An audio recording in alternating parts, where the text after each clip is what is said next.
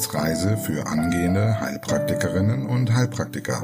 Der Lernpodcast von und mit Tanja Leubel.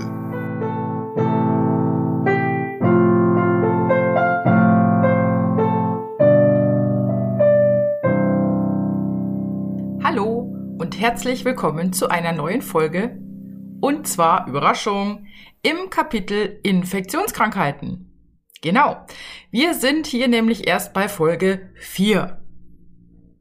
Und deshalb, es wird einfach mal wieder Zeit.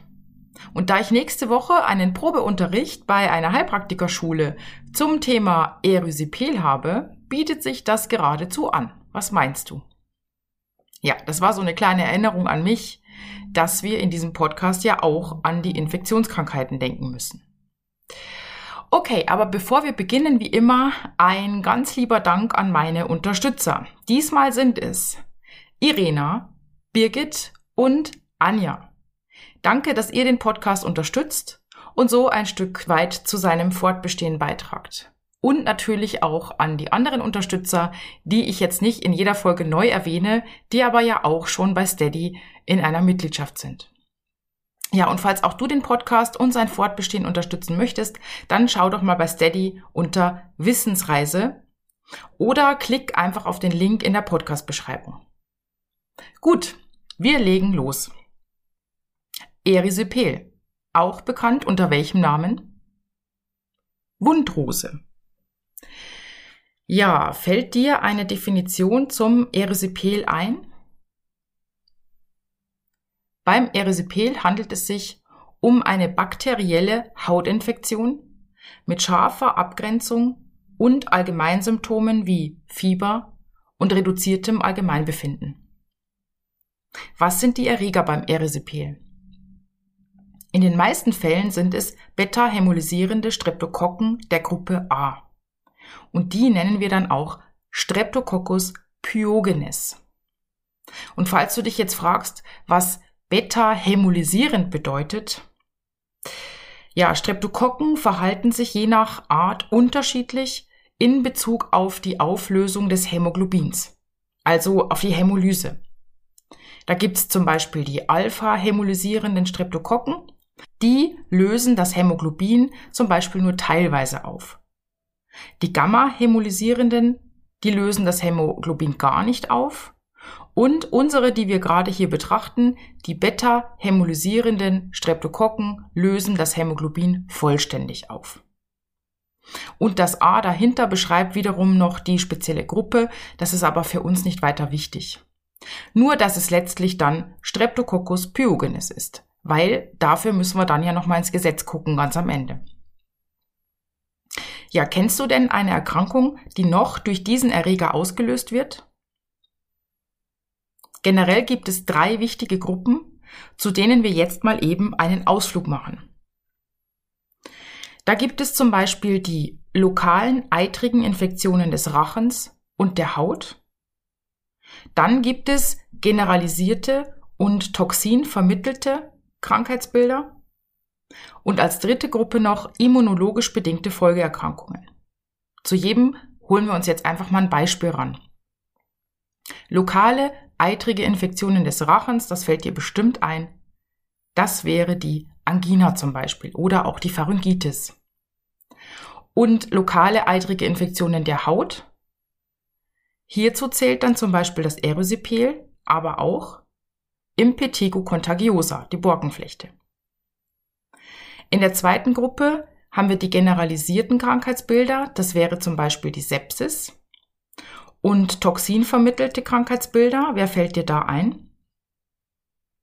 Das wäre zum Beispiel Scharlach und das STSS, das Streptokokken Toxic Shock Syndrom. Und dann noch die dritte Gruppe, immunologisch bedingte Folgeerkrankungen, auch ganz wichtig, denn hier haben wir zum Beispiel das akute rheumatische Fieber nach einer Racheninfektion und die akute Glomerulonephritis bzw. Poststreptokokken-Glomerulonephritis. Nochmal ganz kurz zurück zu Impetigo contagiosa. Welche Erreger lösen denn die Borkenflechte noch aus, außer Streptokokken? Staphylococcus aureus, genau. Das kommt dann drauf an, aber das schauen wir uns in einem anderen äh, Podcast, hören wir uns das nochmal an, was da genau der Unterschied ist. Hier ist es nur ganz schön, wenn man das nochmal vergleicht mit dem Erysipel, denn das Erysipel wird vor allem durch die Streptokokken ausgelöst, kann aber auch durch Staphylococcus aureus oder auch durch Klebsiellen ausgelöst werden. Okay, wir merken uns also beta-hämolysierende Streptokokken der Gruppe A und Streptococcus pyogenes, das ist der Alternativbegriff dafür. Manchmal Staphylococcus aureus oder auch Klebsiellen. Das sind die Erreger, die wir uns jetzt für das Erysypel merken. Übrigens, im angloamerikanischen Raum gilt es nur als Erysypel, wenn es durch Streptococcus pyogenes ausgelöst ist. Okay, schauen wir uns an, wie das Ganze übertragen wird. Was meinst du? Durch kleinste Hautverletzungen, durch die der Erreger eintreten kann. Das kann zum Beispiel ein Holzsplitter sein. Das kann Fußpilz sein. Weißt du, wie das auf schön heißt? Interdigitalmykose. Das können Ragaden sein oder auch Einstichstellen, vor allem bei Drogenabusus. Und die Verbreitung des Erregers erfolgt dann über die Lymphgefäße, was einige der Komplikationen auch erklärt. Ja, hattest du schon mal eine solche Hautverletzung? Und hattest du schon mal ein Erysipel? Die Frage ist ja, warum bekommt nicht jeder, der sich mal irgendwie verletzt, ein Erysipel? Naja, du kannst es dir wahrscheinlich schon denken. Es gibt Risikofaktoren, die die Krankheitsentstehung begünstigen. Denn diese beta-hämolysierenden Streptokokken, die sind eigentlich, mh, hm, naja, überall zu finden, auch weltweit. Und die siedeln auch gern einfach im menschlichen Körper. Und deshalb muss man schon fragen, warum, also warum bricht bei manchen die Krankheit aus und bei manchen nicht. Und jetzt überleg mal, welche Risikofaktoren es beim Erysipel geben könnte. Da hätten wir zum einen alles, wo das Immunsystem schwach ist. Also zum Beispiel bei älteren Patienten, bei Krebspatienten oder HIV-Patienten. Generell Diabetes mellitus, da wissen wir ja, dass es mit den Füßen sowieso problematisch ist. Und wenn der Abtransport gestört ist, zum Beispiel Adipositas mit chronisch venöser Insuffizienz oder das chronische Lymphödem. Und beim chronischen Lymphödem haben wir quasi Ei und Henne. Also das Lymphödem kann Auslöser des Erysypels sein und umgekehrt.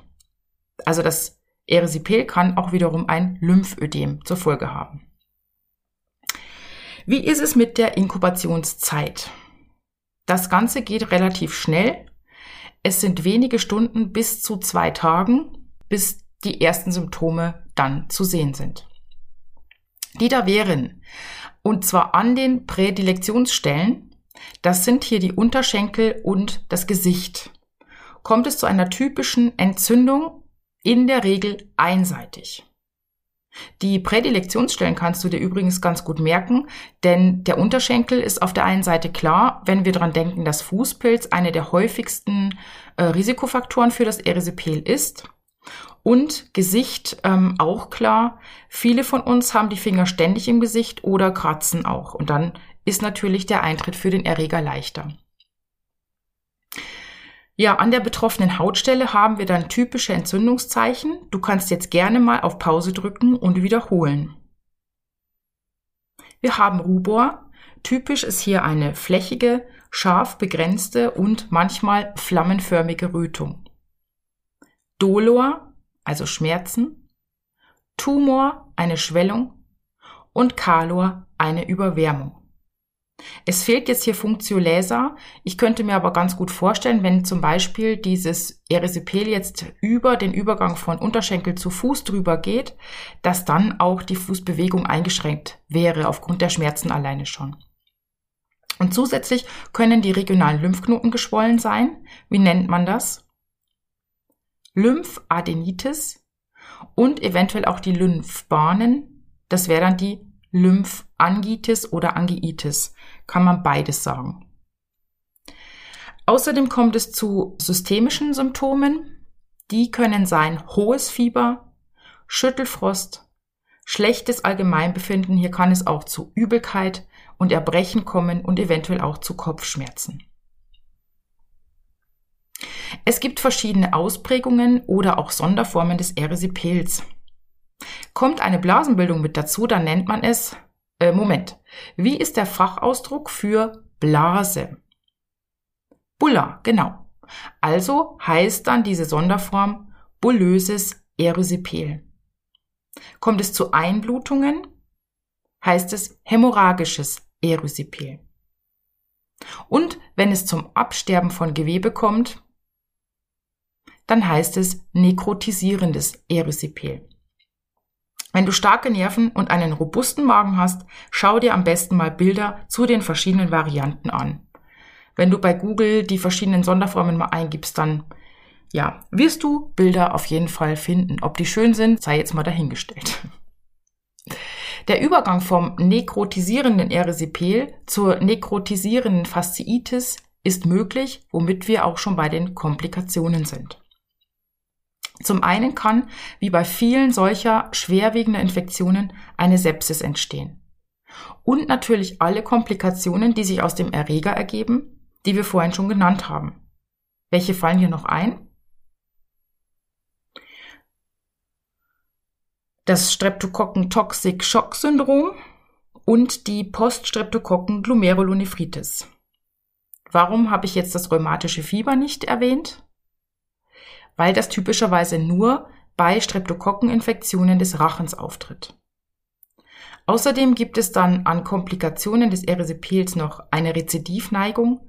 Das heißt, die Patienten sind also meist häufiger als einmal betroffen.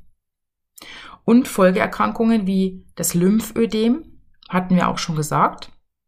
Und es ist auch klar, wenn der Erreger sich über die Lymphbahnen verbreitet, dann kann es natürlich hier auch zum Lymphödem kommen bis hin zur Elephantiasis. Eine weitere Komplikation wäre die Thrombophlebitis. Die Entzündung kann also auf die oberflächlichen Venen übergehen. Und wenn der Erreger auf noch mehr Gewebe übergeht, nämlich bis unter die Faszie auf die Muskeln, dann sind wir bei der nekrotisierenden Fasziitis. Ein lebensbedrohlicher Notfall. Fällt dir noch ein, bei welcher Erkrankung die nekrotisierende Fasziitis noch wichtig war oder bei welcher Infektionskrankheit? Genau beim Gasbrand, den hatten wir schon besprochen. Und wir haben noch eine weitere Komplikation, die so zwischen der Thrombophlebitis und der nekrotisierenden Fasziitis angelagert ist oder wo man sich das gut vorstellen kann, das wäre die Phlegmone. Die geht nämlich so ein bisschen tiefer, aber eben nicht so tief wie die nekrotisierende Fasziitis. Okay, kommen wir gleich nochmal zu. Diagnose. Meist reicht hier die Blickdiagnose. Wenn man dann noch die Anamnese mit dazu nimmt, und die Allgemeinsymptome und die Eintrittsstelle findet, dann hat man im Prinzip die Diagnose schon gestellt. Und außerdem kann man natürlich Laborwerte nehmen. Welche wären hier wahrscheinlich wie verändert? Genau, typisch für eine Entzündung. Wir hätten eine Leukozytose.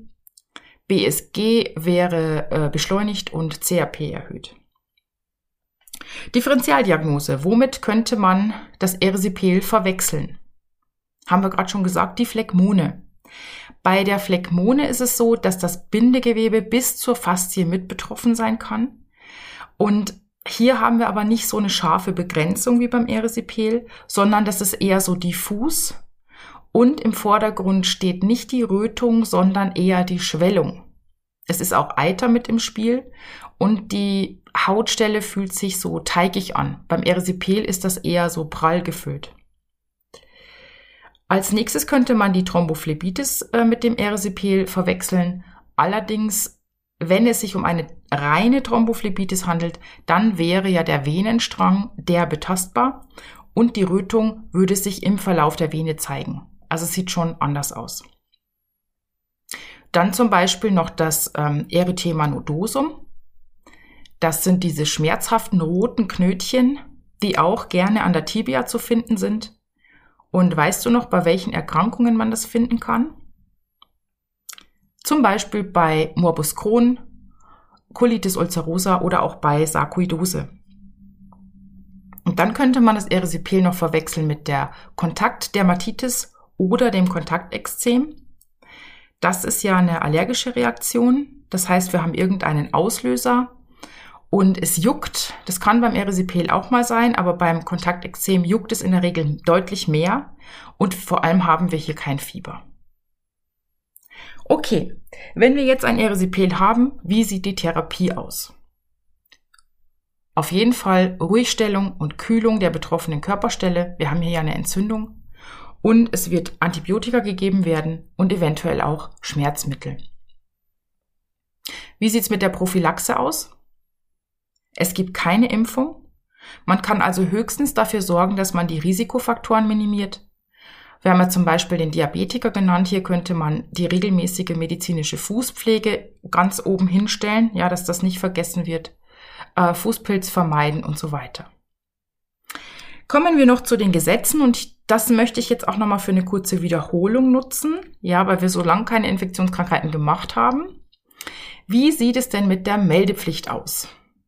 In welchem Paragraphen steht generell, dass wir als Heilpraktiker melden müssen? Paragraph 8, genau. Und was steht da drin? Also was müssen wir melden? Die Erkrankungen, die in Paragraph 6 stehen. Und zwar bei Verdacht, Erkrankung und Tod. Gut, dann wäre die nächste Frage, steht das Erisipel als Erkrankung im Sechser? Nein. Also, wir haben keine Meldepflicht. Wie ist es mit dem Behandlungsverbot? Wo finden wir das? In Paragraph 24. Und was steht da drin? Jetzt kommt ein Gerüst, womit du gut gerüstet sein solltest. Schönes Wortspiel. Deshalb, wenn du das noch nicht so ganz drauf hast, versuch dir dieses Gerüst einzuprägen. Im Paragraph 24 steht nämlich, dass wir Behandlungsverbot haben für Erkrankungen, die im Sechser stehen, für Erreger, die im Siebener stehen, für Erkrankungen, die im 34er stehen und für sexuell übertragbare Erkrankungen. That's it. Also, das ist im Prinzip gar nicht so schwierig. Gut, gehen wir mal durch. Fürs Erisipel und die Streptokokken haben wir den Sechser ausgeschlossen. Jetzt ist die Frage, stehen die beta-hämolysierenden Streptokokken der Gruppe A im Siebener? Nein. Steht das Ganze im 34er? Jein. Hier streiten sich die Geister. Ich habe eine klare Meinung dazu. Und bei Petra Ochs ist es auch so angegeben. Ja, es steht im Paragraph 34 Scharlach und andere Streptococcus pyogenes Infektionen drin. Und damit habe ich für mich auf jeden Fall Behandlungsverbot, denn das Erisipel ist eingeschlossen. Manche behaupten das Gegenteil, weil sie sagen, das bezieht sich auf ja, Scharlach und damit auf Streptococcus pyogenes Infektionen des Rachenbereichs. Das sehe ich nicht, aber das musst du für dich entscheiden. Bilde dir selbst deine Meinung. Ähm, wir haben zum einen, für mich ist das ein Behandlungsverbot gemäß Paragraph 24, weil eben der Erreger im 34er genannt wird. Und außerdem, abgesehen davon, haben wir verschreibungspflichtige Medikamente, die eingenommen werden müssen, also die Antibiotika. Und die Sorgfaltspflicht gebietet mir sowieso, bei den möglichen Komplikationen, die hier auftreten können, den Patienten sofort zum Arzt zu schicken. Also ist es eigentlich gar keine Frage. Okay, Zeit für eine kurze Wiederholung. Was ist bei dir hängen geblieben? Definition. Es handelt sich beim Erisipel um eine bakterielle Hautinfektion, meist mit beta-hämolysierenden Streptokokken der Gruppe A, die mit einer scharf begrenzten Rötung einhergeht und mit Allgemeinsymptomen wie Fieber und reduziertem Allgemeinzustand. Erreger meist Streptococcus pyogenes, also beta-hämolysierende Streptokokken der Gruppe A, manchmal auch Staphylococcus aureus oder Klebsiellen. Inkubationszeit? Sehr kurz, also wenige Stunden bis zwei Tage. Symptome. Überrötete, überwärmte, schmerzhafte und geschwollene Hautstelle vor allem im Gesicht oder den Unterschenkeln, sehr scharf begrenzt und manchmal mit flammenförmigen Ausläufern. Eventuell Schwellung der regionalen Lymphknoten und eventuell Entzündung der Lymphbahnen. Fieber und zwar hohes Fieber, Schüttelfrost, reduzierter Allgemeinzustand, eventuell mit Übelkeit und Erbrechen und Kopfschmerzen. Und die Ausheilung erfolgt zentral, also so eine zentrale Ablassung findet statt. Welche Sonderformen fallen dir ein? Bulöses Erisipel, hämorrhagisches Erisipel und nekrotisierendes Erisipel.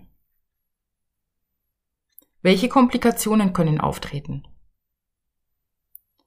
Rezidive, STSS, Thrombophlebitis, Lymphödem bis hin zur Elephantiasis, nekrotisierende Fasziitis. Wie wird die Diagnose gestellt? Anamnese, Blickdiagnose und Finden der Eintrittsstelle, eventuell Labor, CAP erhöht, BSG beschleunigt und Leukozytose. Welche Differentialdiagnosen fallen dir ein? Phlegmone, Kontaktekzem, Thrombophlebitis, Erythema nodosum. Therapie. Ruhigstellung und Kühlung, Antibiotika, eventuell Schmerzmittel. Gesetze. Keine Meldepflicht. Behandlungsverbot gemäß 24 in Verbindung mit 34. Gut, für heute hast du es geschafft. Du kannst das Ganze auch nochmal im Skript von Petra Ochs oder ganz neu auch auf meiner Homepage nachlesen. Alle Links findest du im Linktree in der Podcast-Beschreibung. Gib mir gerne ein Feedback, melde dich bezüglich eines Coachings, gerne auch noch für den Endspurt, falls du jetzt die Nerven blank hast. und schau mal bei Steady vorbei, vielleicht willst du auch den Podcast unterstützen und so mithelfen, dass er weiter bestehen kann. Also, viel Spaß beim Lernen, bis nächste Woche. Tschüss!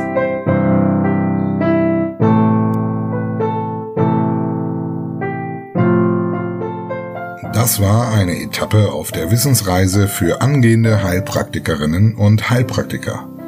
Der Lernpodcast von und mit Tanja Leubel.